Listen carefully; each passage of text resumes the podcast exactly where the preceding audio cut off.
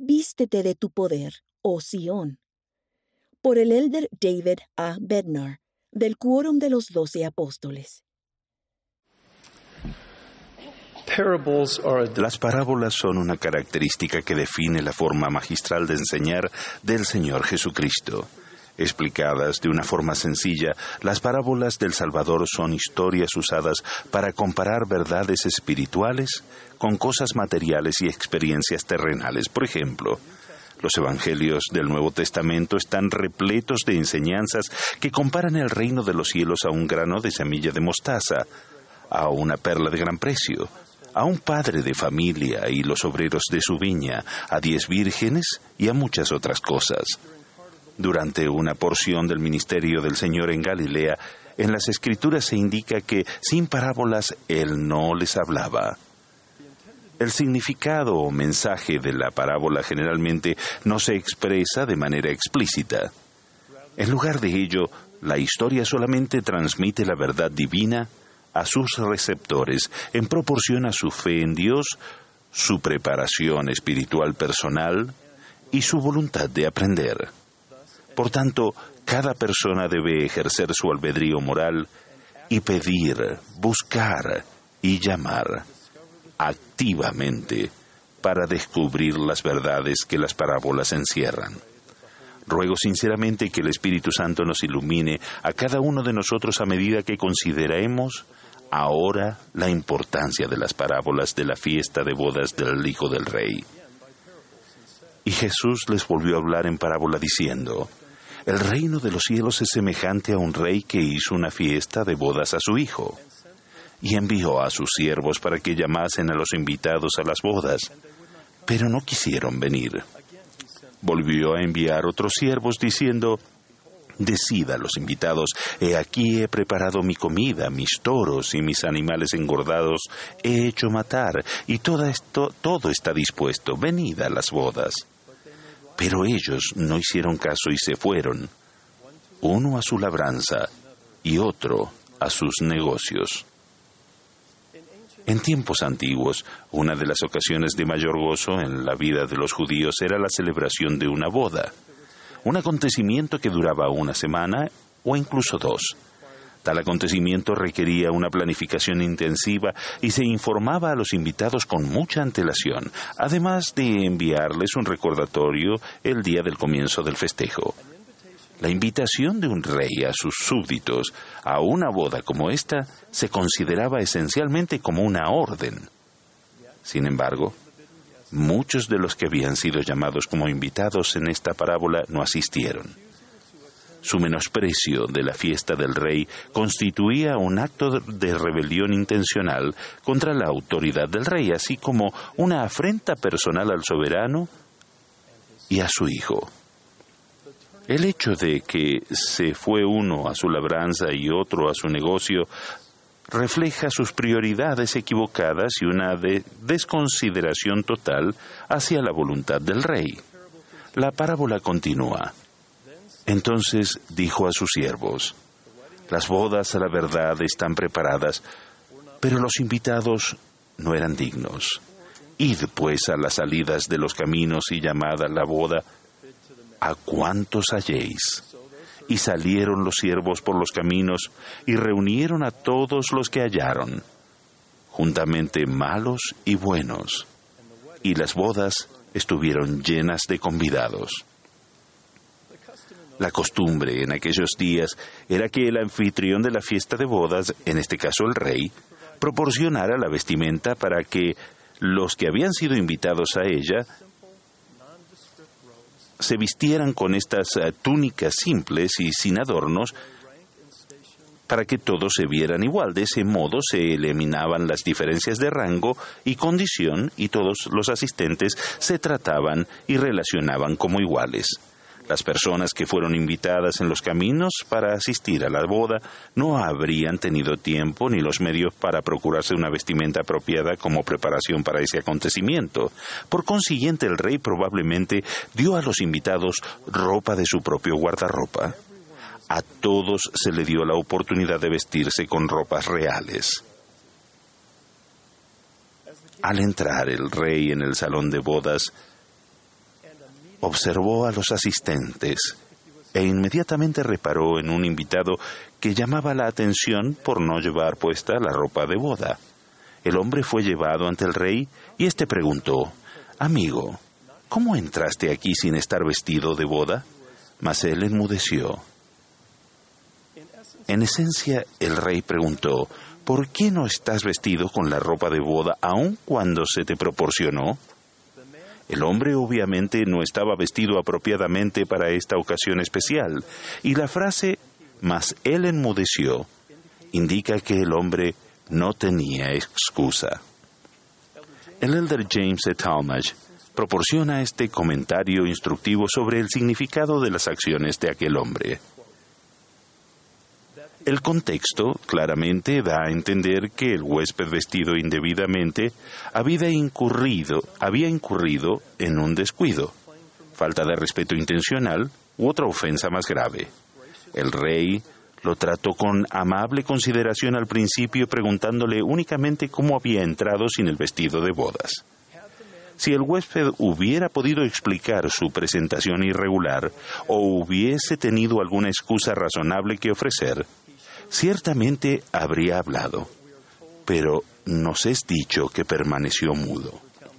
La invitación del rey, según lo que sigue diciendo el elder Talmage, se había extendido gratuitamente a todos aquellos a quienes sus siervos encontraran, pero cada uno tuvo que entrar en el palacio real por la puerta y antes de llegar al comedor donde el rey se presentaría en persona, cada cual tuvo que estar debidamente vestido.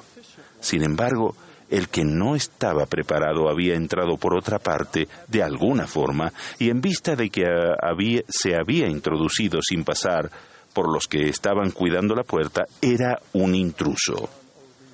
John O. Reed, un escritor cristiano, puso de manifiesto que el rechazo a ponerse la ropa de boda ejemplificaba una ostensible falta de respeto tanto hacia el rey como hacia su hijo no solo no llevaba ropa de boda, sino que decidió no ponérsela. Se negó con rebeldía a vestirse apropiadamente para la ocasión. La reacción del rey fue rápida y decisiva. Atadle de pies y manos, y tomadle y echadle a las tinieblas de afuera. Allí será el llanto y el crujir de dientes. Hermanos y hermanas, el juicio que hizo el rey de este hombre no se basó principalmente en que le faltaba la ropa de boda, sino en que de hecho estaba decidido a no ponérsela. El hombre deseaba el honor de asistir a la fiesta de boda, pero no quería seguir la costumbre del rey. Quería hacer las cosas a su propia manera. Su falta de vestimenta apropiada revelaba su rebelión interior contra el rey y sus instrucciones. La parábola luego termina con este penetrante versículo de escritura, porque muchos son los llamados, pero pocos los escogidos. Curiosamente, José Smith hizo la siguiente modificación a este versículo de Mateo en su traducción inspirada de la Biblia, diciendo, porque muchos son los llamados, pero pocos son escogidos, por cuanto no todos están vestidos de boda. La invitación a la fiesta de boda y la decisión de participar en ella están relacionadas, pero son diferentes. La invitación se extiende a todos los hombres y mujeres. Una persona puede incluso aceptar la invitación y sentarse en el banquete, y sin embargo, no ser acogida para participar porque no tiene la vestimenta de boda apropiada que consiste en tener fe en el Señor Jesucristo y en su gracia divina, aquella que convierte. De este modo, tenemos tanto el llamado de Dios como nuestra respuesta individual a ese llamado, y muchos pueden ser llamados, pero pocos escogidos. El ser o el llegar a ser escogidos no es una condición exclusiva que se nos confiere. En lugar de ello, hermanos, ustedes y yo podemos en última instancia decidir ser escogidos al ejercer la rectitud de nuestro albedrío moral. Adviertan, por favor, el uso de la palabra escogidos en los siguientes versículos de Doctrina y Convenios. He aquí muchos son los llamados, y pocos los escogidos. ¿Y por qué no son escogidos? Porque han puesto su corazón en las cosas de este mundo y aspiran a los honores de los hombres. Creo que lo que se infiere en esos versículos es bastante directo. Dios no tiene una lista de personas favoritas a la que debemos esperar que se añada nuestro nombre algún día. Él no limita los escogidos a unos cuantos. Por el contrario, nuestro corazón, nuestros deseos, nuestro cumplimiento de las ordenanzas y convenios sagrados del Evangelio, nuestra obediencia a los mandamientos y lo más importante, la gracia y misericordia redentoras del Salvador, determinan si seremos contados como uno de los escogidos de Dios porque nosotros trabajamos diligentemente para escribir a fin de persuadir a nuestros hijos, así como a nuestros hermanos a creer en Cristo y reconciliarse con Dios, pues sabemos que es por la gracia por la que nos salvamos, después de hacer cuanto podamos. Dadas las muchas ocupaciones de nuestra vida diaria y la conmoción del mundo contemporáneo en que vivimos, podemos distraernos de las cosas eternas que más importan, haciendo del placer, la prosperidad, la popularidad y la distinción nuestras principales prioridades. Nuestra preocupación a corto plazo con las cosas de este mundo y los honores de los hombres pueden llevarnos a, perder nuestra primogenitura espiritual por mucho menos que un guisado de lentejas. Repito la admonición del Señor a su pueblo que expresó a través del profeta Ageo del Antiguo Testamento. Pues así ha dicho Jehová de los ejércitos, meditad bien sobre vuestros caminos.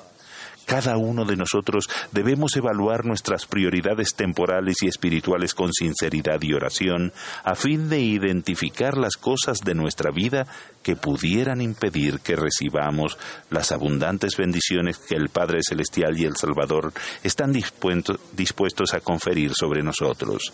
El Espíritu Santo nos ayudará a vernos a nosotros mismos como realmente somos a medida que procuremos de forma apropiada el don espiritual de ojos que ven y oídos que oyen, prometo que seremos bendecidos con la capacidad y el juicio necesarios para fortalecer nuestra conexión por convenio con el Señor viviente. También recibiremos el poder de la divinidad en nuestra vida y finalmente seremos llamados y también escogidos para el banquete del Señor. Despierta Despierta, vístete de tu poder, oh Sión, porque Sión debe aumentar en belleza y santidad. Sus fronteras se han de ensanchar, deben fortalecerse sus estacas, sí, de cierto os digo, Sión se ha de levantar y vestirse con sus ropas hermosas. Con gozo declaro mi testimonio, de la divinidad, de la realidad viviente de Dios, nuestro Padre eterno, y de su Hijo amado Jesucristo.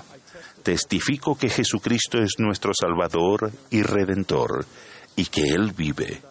También testifico que el Padre y el Hijo aparecieron al joven José Smith, dando así comienzo a la restauración del Evangelio del Salvador en los últimos días.